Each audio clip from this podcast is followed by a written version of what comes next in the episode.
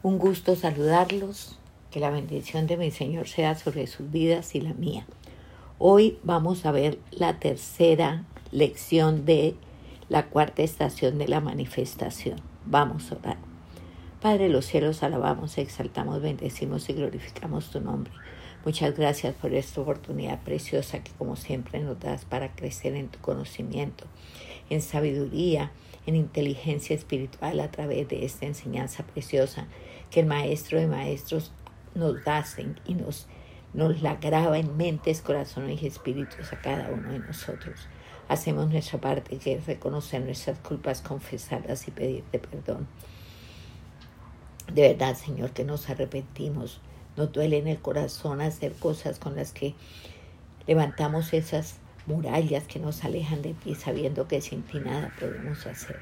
Perdónanos, Señor, que tu sangre preciosa sea limpiando cada vida que esté estudiando y escuchando este mensaje. Que tu sangre preciosa deje ese terreno que va a ser sembrado, que en nuestro corazón limpio de toda maleza pecaminosa, para que esa semilla de vida que va a ser sembrada en nosotros, que es tu palabra, que eres tú mismo, Señor Jesús, de una cosecha del ciento por uno. En tus manos quedamos. En el nombre de Cristo Jesús. Amén y amén. Como les decía, hoy vamos a ver la lección 3 en el tema de la cuarta estación, la manifestación. Base bíblica Juan 2 del 13 al 22. Juan 2 del 13 al 22 dice, estaba cerca la Pascua de los judíos y subió Jesús a Jerusalén y halló en el templo a los que vendían bueyes, ovejas y palomas y a los cambistas allí sentados y haciendo un azote de cuerdas echó fuera del templo a todos, a las ovejas a los y a las ovejas y los bueyes, y esparció las monedas de los cambistas y volcó las mesas y dijo a los que vendían palomas, quitad de aquí esto y no hagáis de la casa de mi padre casa de mercado. Entonces se acordaron sus discípulos que está escrito, el celo de tu casa me consume. Y los judíos respondieron y dijeron, ¿qué señal nos muestra ya que haces esto?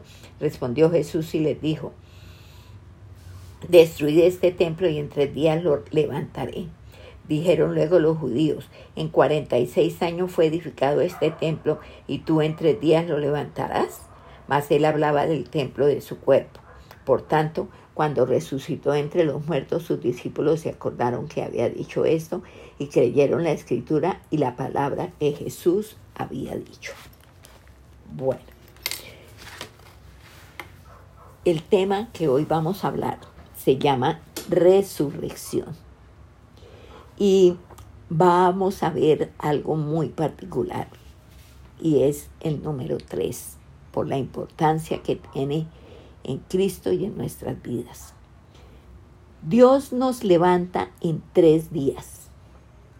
La iglesia es la autoexpresión de Cristo y nosotros la autoexpresión de Cristo, porque no todo en nosotros es iglesia, aunque somos iglesia, somos la iglesia de Dios, el cuerpo de Cristo. Iglesia es el nombre que se le da al cuerpo resucitado de Cristo. Por eso la iglesia no es algo, la iglesia es alguien. Y, y el crecimiento de la iglesia es porque la iglesia crece cuando el Cristo que habita la iglesia, o sea, que nos habita, crece. Entonces, recuerden siempre, crecimiento de la iglesia, cuando crecemos, cuando el Cristo que nos habita crece en cada uno de nosotros para el crecer, ¿qué tenemos que hacer nosotros? Mermar. Es necesario que yo mengüe para que Él crezca.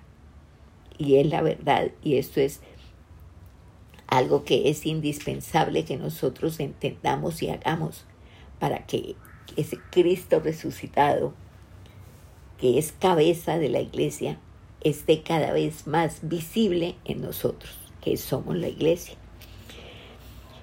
Jesús entra en la casa de Dios.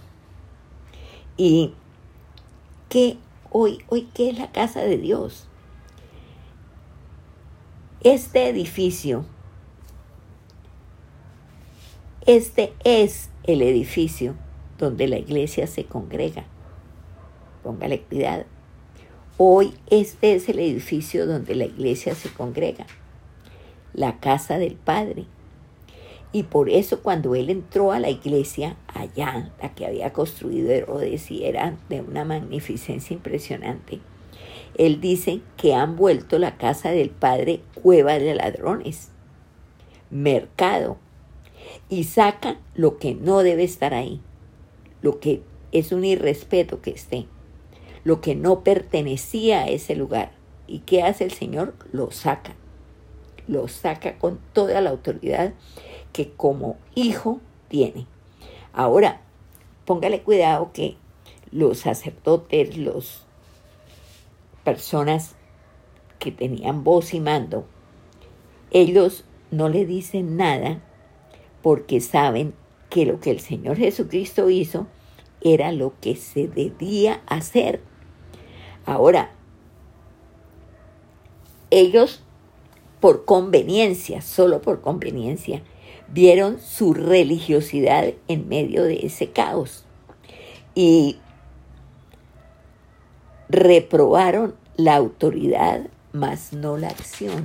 Fíjese que la pregunta que, le hacen al Señor es que dice que por, qué, por qué hace eso. Y, le dijeron que ese ya nos muestra ya que, hace, que haces esto.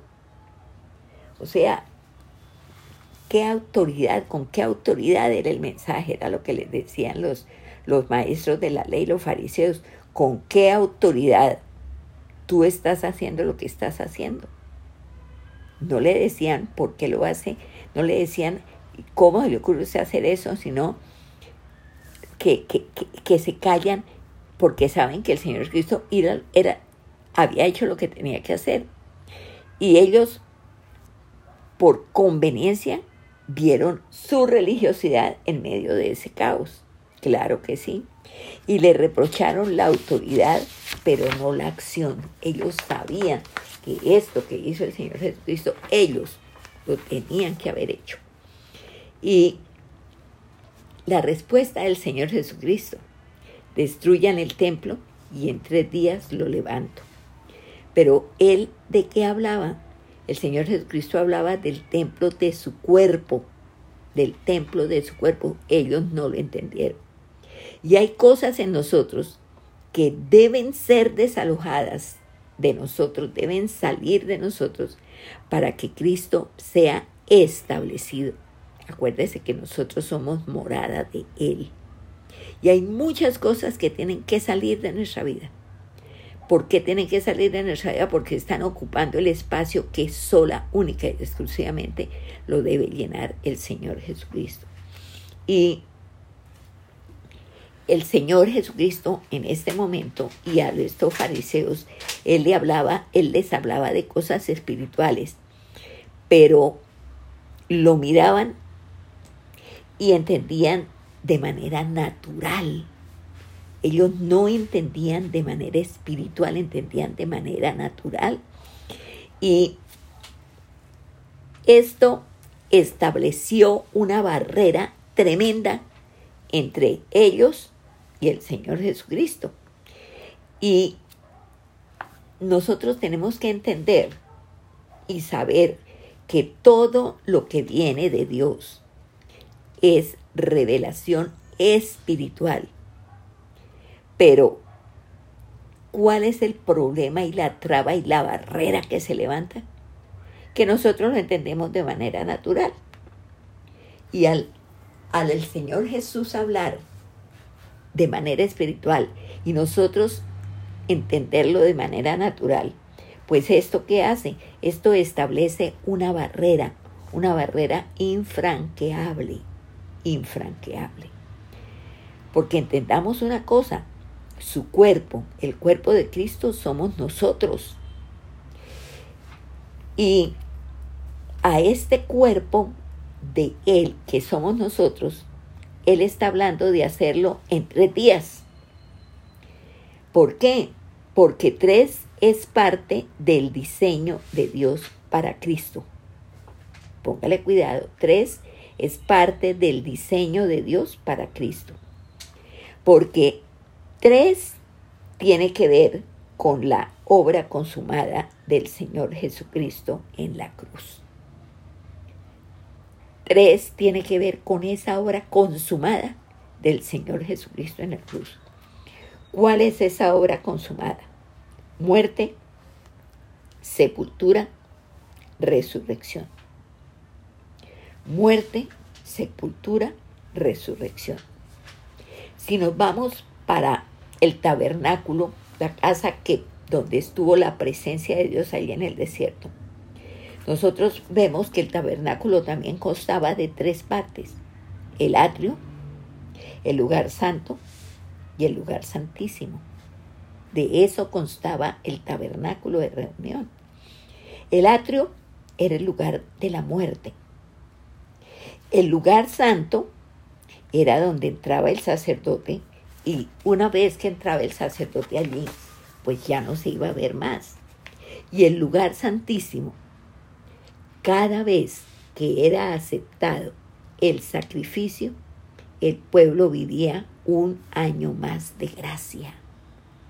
Cada vez, acuérdense que el sacerdote entraba y no se le veía más. Aquí entraba a presentar ese sacrificio. Y cuando ese sacrificio era aceptado, el pueblo vivía un año más de gracia. O sea, tres días está representado en Cristo. Muerte, sepultura, resurrección.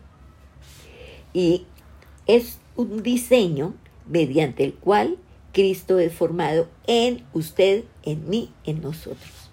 Este es el diseño para Él ser formado en nosotros. Mm. ¿Qué tenemos nosotros que, que hacer para que esto se dé? Necesitamos tener una comunión íntima con Cristo en su muerte, en su sepultura y en su resurrección. ¿Y por qué? Porque yo solo reproduzco lo que soy y si Cristo no es formado en mí, yo no puedo reproducirlo. Si solo reproduzco lo que soy, vale cuidado ustedes a esto. Si solo reproduzco lo que soy. Y obviamente, al reproducir lo que, lo que yo soy, o sea, mi adentro, si Cristo no es formado en mí, pues yo cómo lo puedo reproducir? Yo tengo que pasar por ese proceso de tres días. Pasar por el proceso de tres días. Primero, primer proceso, como dijimos, muerte. Primer proceso, muerte. Ahí en Romanos 6, en el versículo 5 dice, porque si fuimos plantados juntamente con Él en la semejanza de su muerte, así también lo seremos en la de su resurrección. Si fuimos plantados juntamente con Él en la semejanza de su muerte, está diciendo aquí la palabra, así también lo seremos en la de su resurrección. Romanos 5, 6, perdón, versículo 5. Entonces, proceso de tres días, primer día, muerte. Mire, si algo es plantado, pues usted planta algo y ¿qué espera por aquello que planta que crezca, ¿no es cierto? ¿Qué quiere decir esto? Que yo debo crecer en mi experiencia de la muerte con Cristo. ¿Cómo crezco en mi experiencia de la muerte con Cristo? Muriendo a cada rato. Muriendo a cada rato. Mire, no es la muerte como tal. No, esto no es así. Esta no, la muerte como tal no soluciona nada. Todo sigue igual, porque recuerde que muerte es separación y al morir yo como persona, yo qué hago, me separo del cuerpo. Entonces, ¿qué soluciona? Nada. Y la muerte como tal es el salario del pecado. Acuérdense que la paga del pecado es muerte. O sea, la muerte de Romanos es la muerte válida porque tiene resurrección. Porque la muerte de Él, de Cristo, nosotros no la podemos morir. Y como no la podemos morir, por eso es que en su muerte, en su muerte, yo necesito ser incluida en la muerte de Cristo, porque yo no puedo vivir la muerte de Cristo. Yo no puedo morir su muerte, perdón. De ninguna manera. Mi muerte no haría nada. En absoluto. ¿Qué podría hacer la muerte? Nadie, nada. Mm. Es esta muerte que acabamos de ver en Romanos. La muerte válida. ¿Por qué? Porque esa muerte que acabamos de ver en Romanos sí tiene resurrección. Porque la muerte de Él, usted y yo no la podemos morir. Y por eso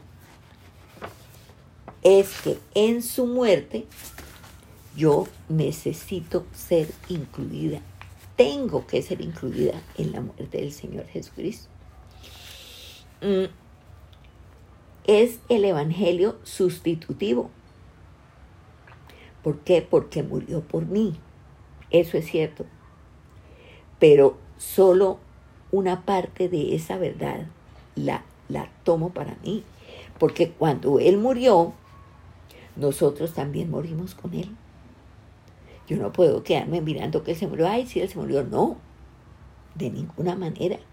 Usted y yo también tenemos que morir con Él. Yo también morí y apropielo y dígalo en primera persona. Yo también morí. ¿Por qué? Porque el Cristo nos incluyó en su muerte. Nos incluyó en su muerte. Es, y esto, ¿qué, qué significa para usted? Que esto tiene que ser una, una experiencia diaria, experiencia diaria, porque en la medida en que las cosas son desalojadas, son sacadas, la plenitud de Cristo puede ser manifestada, pero yo tengo que vaciarme de mí para ser llena de Él y para que Él sea el que se manifieste. Y en la cruz es la última, última frontera de Adán. La última frontera de Adán. Adán no se evita. Adán tiene que morir. Y por eso allá, en la cruz, es la última frontera de Adán. Tiene o tiene que morir allí en la cruz. Eso el primer día. Segundo día, sepultura. Segundo día, sepultura. Ahora, nosotros sabemos si es de simple lógica. Solo clasifica para ser sepultado lo que está muerto solo clasifica para ser sepultado lo que está muerto. O sea, es, esto es una experiencia muy complicada en medio de nosotros. Porque tratar de sepultar lo que no ha muerto no se puede y nosotros, como veíamos la, en la lección pasada, somos duros de matar. Somos duros de matar. Y no solo es complicado, es difícil, muy difícil, tenazmente difícil. Y si nosotros pensáramos en esto de morir para ser sepultado, pues nosotros podríamos pensar que debe ser muy tranquilizante vivir con alguien que ya murió. No se ofende, no se espeluca, no apura, no se pone bravo, no deja de hablar. Usted es así, vivir con usted es la maravilla porque usted no se ofende, no se espeluca, no se enoja, no mira feo, Los cristianos con los que usted vive son así. ¿Mm? En una palabra, no reaccionan. Usted sabe que un muerto no reacciona. Y si realmente nosotros estamos para ser sepultados, nosotros no deberíamos de, reaccionar. Y la realidad triste, tristísima, pero realidad muy real, es que el porcentaje de muertes en la iglesia es ínfimo, es mínimo, podríamos decir. El porcentaje de muertes en la iglesia mínimo. ¿Sabe por qué? Porque por cualquier cosa resucitan. Y yo diría, no es tanto que resuciten, es que no se murieron. Es que no se murieron. Están ahí en un, en un como, como uno muchas veces está en, está en un duerme vela, así es un muerto, está en una muerte vela, diríamos nosotros. Pero la cuestión es que si yo morí con Cristo y morí de verdad verdadera, entonces, ¿cómo sigo paseando en el mundo de los vivos más viva que muchos de los que están ahí? ¿Mm? Y es en lo espiritual, esto se da permanentemente, se da todo el tiempo. Miremos ahí en Romanos 6 y leamos del 10 al 13. ¿Qué dice en Romanos 6 del 10 al 13? Dice, porque en cuanto murió, al pecado murió una vez por todas, mas en cuanto vive, para Dios vive. Así también vosotros, considerados muertos al pecado, pero vivos para Dios en Cristo Jesús, Señor nuestro. No reine pues el pecado en vuestro cuerpo mortal, de modo que lo obedezcáis en sus concupiscencias, ni tampoco presentéis vuestros miembros al pecado como instrumentos de iniquidad, sino presentaos como sino presentados vosotros mismos a Dios como vivos de entre los muertos y vuestros miembros a Dios como instrumentos de justicia. Póngale cuidado lo que aquí está diciendo. O sea, que debemos considerarnos muertos. Y esta, considerarnos muertos, ¿qué es? Es un ejercicio de fe. ¿Por qué? Porque tenemos que entender que morí. Así ya háblalo en primera persona, morí. Adán está muerto. Y tengo que vivir bajo esta convicción de fe. Adán está muerto. Y esa es una convicción de fe bajo la que yo tengo que vivir, bajo esta convicción. Si nosotros miramos el significado de sepultar, sepultar es quitar de la vista, no verlo más. Eso es sepultar, quitar de la vista, no verlo más. Mire nada más, el Padre, el Padre de los cielos, el Padre no nos ve a nosotros, Él ve a Cristo en nosotros es muy diferente. No nos ve a nosotros, ve a Cristo en nosotros. Y esa es la idea de la sepultura, que usted no aparezca ni en las curvas. Y tener comunión en la sepultura era fundamental para el judío. Por eso cuando Abraham llegó allá a la tierra de Canaán, lo primero que hizo fue comprar la, la, una cueva en el Sinal de More para tener para ser enterrado él y los suyos, porque eso era importantísimo tener comunión en la sepultura. Mire, por, por eso Jezabel, la mujer de Acab, esa reina tan supremamente mala, idólatra y perversa, ella le pasó lo más espantoso que le pudo pasar, la gran desgracia le pasó a ella ¿Por qué? Porque ella no fue sepultada.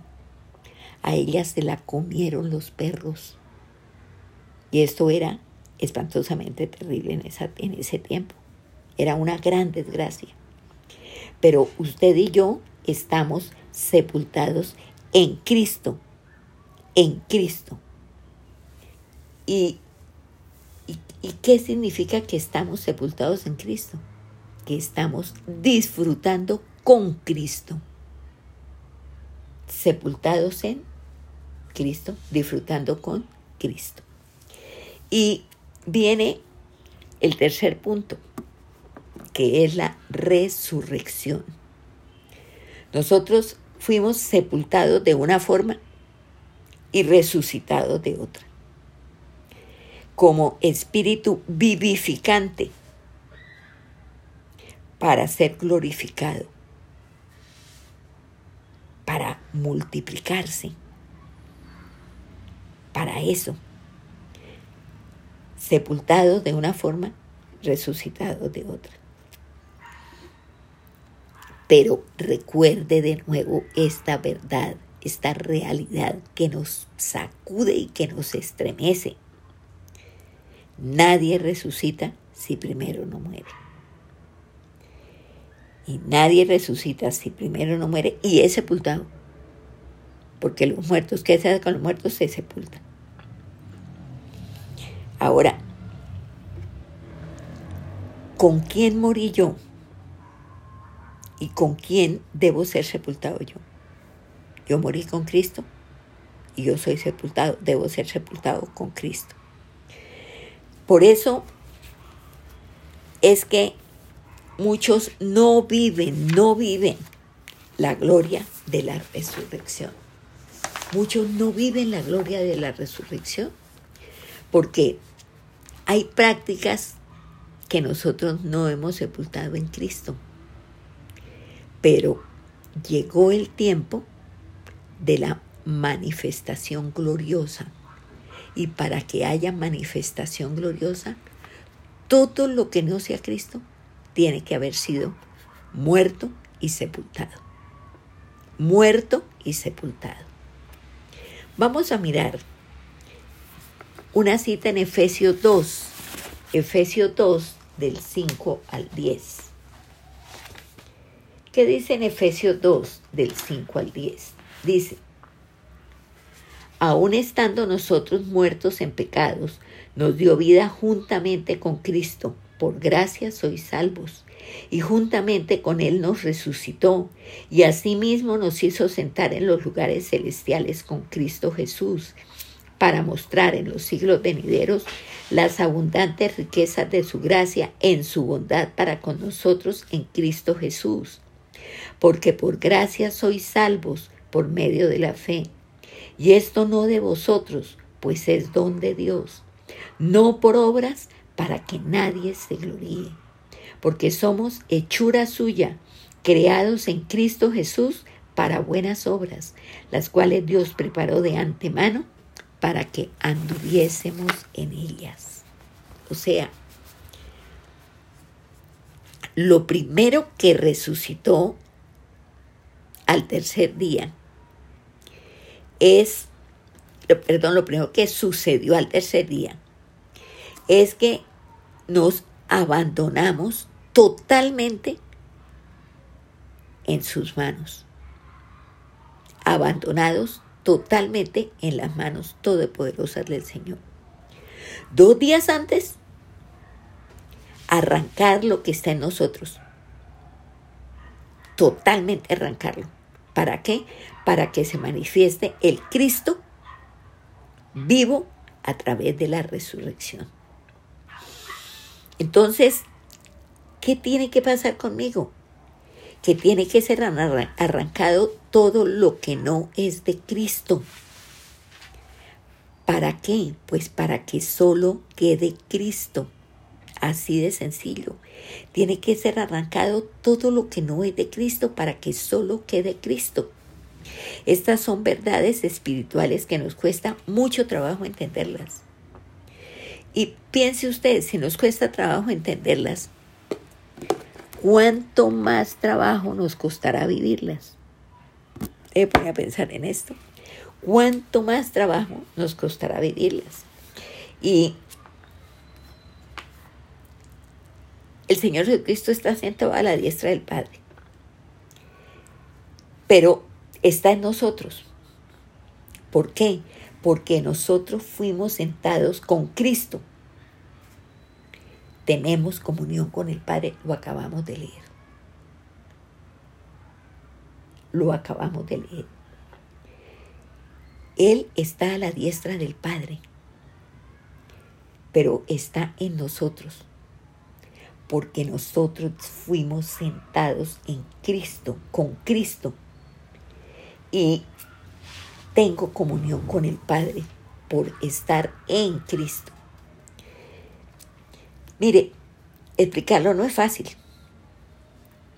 pero es la dimensión de gloria a la que hemos sido introducidos. Esto usted no lo va a entender con su mente intelectual, académica, inteligente. Usted con esa mente lo recibe y lo entiende intelectualmente, pero eso no le sirve para nada. Ahí tiene que dar paso inmediatamente usted al Espíritu Santo que la habita y usted tiene que decirle ahora Espíritu Santo. Este conocimiento inteligente que estoy recibiendo, por favor, házmelo entender espiritualmente. Házmelo comprender espiritualmente. Trae revelación a mi espíritu y trae esa revelación con iluminación a mi espíritu para que hecha esta obra en mi espíritu, yo pueda vivirlo y que los demás lo vean en mi vida. Eso es lo que tiene que darse. Y por eso les decía, no es fácil explicarlo pero es la dimensión de gloria a la que hemos sido introducidos. Ya estamos ahí. Y usted lo entiende o lo entiende. ¿Y quién es el único? Porque no hay sino uno solo que lo hace entender. El Espíritu Santo de Dios que nos habita. Él es el único que puede hacernos entender esto. Y está en nosotros para eso, para hacernos entender esto. Mire, aunque no es por nada que hayamos hecho, nosotros somos hechura suya. ¿Qué quiere decir esto? Que es su diseño, que es su proyecto. Usted y yo somos su diseño. Usted y yo somos su proyecto. Fuimos creados en Cristo Jesús para buenas obras creados en Cristo Jesús para buenas obras. En, en el tercer día somos conectados con las buenas obras preparadas por Dios. ¿Para qué? Para que caminemos en ellas, en esas buenas obras preparadas por Dios, para que andemos, caminemos en ellas. Y si lo logro, no hay la más mínima posibilidad de que me vaya mal. No hay la más mínima posibilidad de que le vaya mal. Pregunta, ¿cómo le va a usted en su vida? ¿Cómo es su vida? Ahí, ni para qué le digo, porque usted no tiene la culpa, decimos muchas veces. Pero la verdad es que si usted realmente logra andar, logra caminar en esas buenas obras preparadas por Dios, si usted logra esto, no hay la más mínima posibilidad de que le vaya mal en nada. Porque esto está preparado para que el tercer día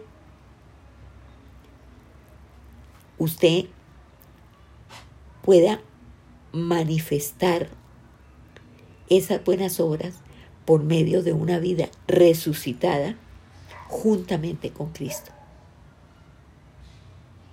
O sea, esto es, yo la verdad les digo a ustedes, si ustedes no se meten con el Espíritu Santo, esto va a ser letra muerta para ustedes. Yo solo puedo transmitirles un conocimiento, pero el Espíritu que nos habita es el que nos da el entendimiento y la comprensión y la revelación y la iluminación espirituales. Y mientras usted no tenga esto, usted no puede vivir esta realidad. O sea, vivir en el espíritu. Porque nosotros somos seres espirituales metidos en un cuerpo material. Ahora, todo esto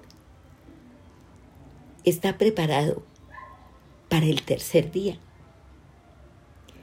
Y todo esto es manifestado por una vida resucitada juntamente con Cristo. Miremos qué dice ahí en el mismo Efesios 2, pero vamos a leer del 11 al 22. Efesios 2, del 11 al 22, hasta que se acaba el capítulo de Efesios 2. Dice, por tanto, acordaos de que en otro tiempo vosotros, los gentiles, en cuanto a la carne, erais llamados incircuncisión por la llamada circuncisión hecha con mano en la carne. En aquel tiempo estabais sin Cristo, alejados de la ciudadanía de Israel y ajenos a los pactos de la promesa, sin esperanza y sin Dios en el mundo. Pero ahora, en Cristo Jesús, vosotros que en otro tiempo estabais lejos, habéis sido hechos cercanos por la sangre de Cristo, porque Él es nuestra paz, que de ambos pueblos hizo uno, derribando la pared intermedia de separación, aboliendo en su carne las enemistades, la ley de los mandamientos expresados en ordenanzas, y para crear en sí mismo de los dos un solo y nuevo hombre haciendo la paz. Y mediante la cruz reconciliar con Cristo a ambos en un solo cuerpo, matando en ella las enemistades. Y vino y anunció las buenas nuevas de paz a vosotros que estabais lejos y a los que estaban cerca, porque por medio de él los unos y los otros tenemos entrada por un mismo espíritu al Padre. Así que ya no sois extranjeros ni advenedizos, sino conciudadanos de los santos y miembros de la familia de Dios edificado sobre el fundamento de los apóstoles y profetas, siendo la principal piedra de ángulo Jesucristo mismo, en quien todo el edificio, bien coordinado, va creciendo para ser un templo santo en el Señor, en quien vosotros también sois juntamente edificados para morada de Dios en el Espíritu. Qué precioso pasaje de Efesios. Entonces, fíjese que el llamado que Dios nos hace es a la muerte. Aquí en Efesios 2, del 11 al 22, que vemos? Vemos la muerte, vemos la sepultura y vemos la resurrección. Eh, pero el llamado es a la muerte, porque no hay resurrección sin muerte. Y muchas cosas, pero muchas cosas deben morir para que la vida de Cristo pueda ser manifestada en usted y en mí. Muchas cosas. Sí, ahora, en este momento, hay muchas cosas vivas que deben morir.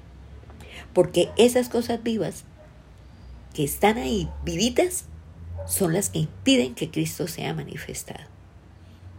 Y usted y yo, si somos honestas y hablamos verdad, sabemos que Cristo no está siendo manifestado en nuestras vidas como debería ser manifestado. La que vive manifestándose y dando gritos es la carne, no Cristo. Y la carne como debe estar, muerta y sepultada. Y usted tiene que comenzar por ahí, por reconocer esta verdad. Porque si usted no reconoce esta verdad, ¿cómo empieza usted a luchar contra esta realidad? Entonces, ¿qué tenemos que hacer? Que por medio del Espíritu podamos identificar aquello que debe morir en nosotros.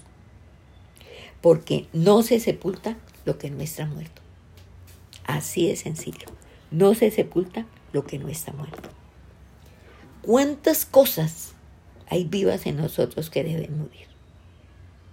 ¿Cuántas cosas?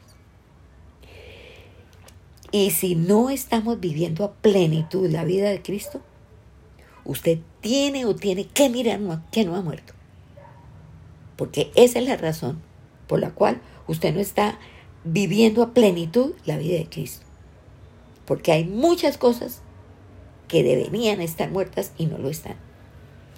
Y tampoco podemos resucitar. Pero ¿cómo vamos a resucitar si no hemos muerto? Es absurdo.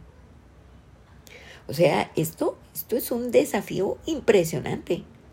Esto es una confrontación. Por eso yo les decía que esta cuarta estación de la manifestación es un examen de verdad verdadera si hicimos bien el trabajo de las tres anteriores estaciones.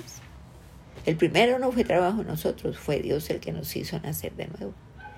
Pero la identificación y la consagración sí son cosas que o las hicimos o las hicimos. Y en esta cuarta, la de la manifestación, es donde nos vamos, nos vamos a enfrentar con la realidad de si lo hicimos o creímos que lo habíamos hecho, pero no fue así. Esto es de un compromiso impresionante. Porque como dice por allá en Lucas, al que mucho se le da, mucho se le pide. Y la revelación que Dios nos está dando desmenuzadamente, cucharadita, cucharadita, y el que lo hace nada menos que el maestro de maestros, que es el Espíritu Santo, es demasiado para que nosotros seamos irresponsables y nos parezca, bueno, sí, sí, sí, sí, sí, tengo que, tengo que, verdad, sí, tengo que comenzar. No, no, no, por favor. Acuérdese, acuérdese. Usted debe morir. Mire lo que no ha muerto. Porque eso es lo que tampoco le deja resultar porque, porque no ha muerto. Ni, ser, ni tampoco fue sepultado. Esto es una cadena. Muerte, sepultura, resurrección. Y para vivir la gloria del tercer día, mi peregrinar del primero, muerte, y del segundo, sepultura, tiene que darse para usted vivir la gloria del tercer día. El peregrinar del primero y del segundo será o será. Por eso tenemos que sacar lo que no es de Dios en nosotros. Que Dios nos muestre, pero el sacarlo es responsabilidad suya pedirle a Dios que la capacite para poder hacerlo. Porque usted en su fuerza no lo puede hacer. Porque usted no tiene idea de lo que es luchar contra la carne hasta que no contiende contra ella. Y si usted va a luchar en sus fuerzas contra la carne, dése por vencida y dése por perdida antes de comenzar porque no va a ser capaz. Por algo dice el Señor que separados de Él nada podemos hacer. Y Él no dice mentiras. Entonces, pilas con eso. Pilas con eso sacar lo que no es de Dios, que está en nosotros. Y que Dios nos fortalezca para poder hacerlo. Para que Cristo pueda manifestarse a plenitud.